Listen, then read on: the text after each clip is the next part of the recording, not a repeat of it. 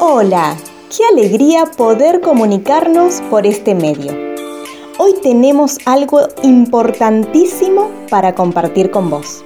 Te dejo en compañía de nuestro pastor Isaac. Muy, muy, muy buenos días. Seguimos en esta mañana con una serie de reflexiones, enseñanzas para los hombres. Escondido en medio de, de las genealogías de, en la Biblia de, de las tribus de Israel aparece un nombre que se llama Aser, que significa persona feliz. Y como su nombre lo indica, fue un hombre satisfecho y fue un hombre contento. Y fue padre de cuatro hijos y hijas, y una hija, perdón. Y debido a la influencia que tuvo sobre las personas de su dominio, lo que se ha escrito sobre él no se ha escrito sobre ningún hombre mencionado antes o después de él en todas las genealogías. Permítame leérselo. Todos estos fueron hijos de Aser, cabezas de familias paternas, escogidos, esforzados, jefes de príncipes, y contados que fueron por sus linajes entre los que podían tomar las armas.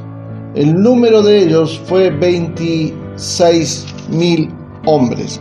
He leído Primera de Crónicas, capítulo 7, versículo 40. Y el legado de hacer es único y, y me llama poderosamente la atención para poder compartir con ustedes, hombres, sobre esto.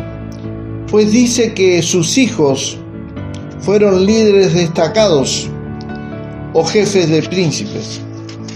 Señores, en nuestro país tenemos un mundo de príncipes, pero no hay quienes se lo hagan saber.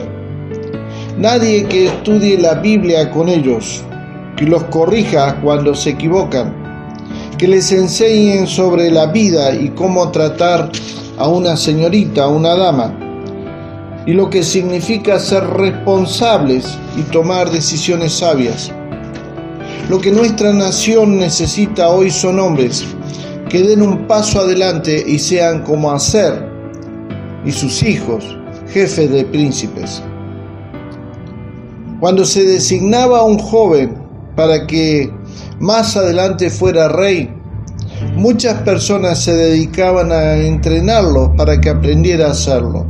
No obstante, hoy creemos que los príncipes del reino de Dios no requieren entrenamiento. Tenemos que cambiar de nuestras actitudes. Un líder es alguien que conoce el camino, que recorre el camino y que muestra el camino. Ser líder requiere primero responsabilidad personal, ser responsable por quienes lo rodean, pero ese líder tiene que ser formado. Vuelvo a repetir y termino con esto.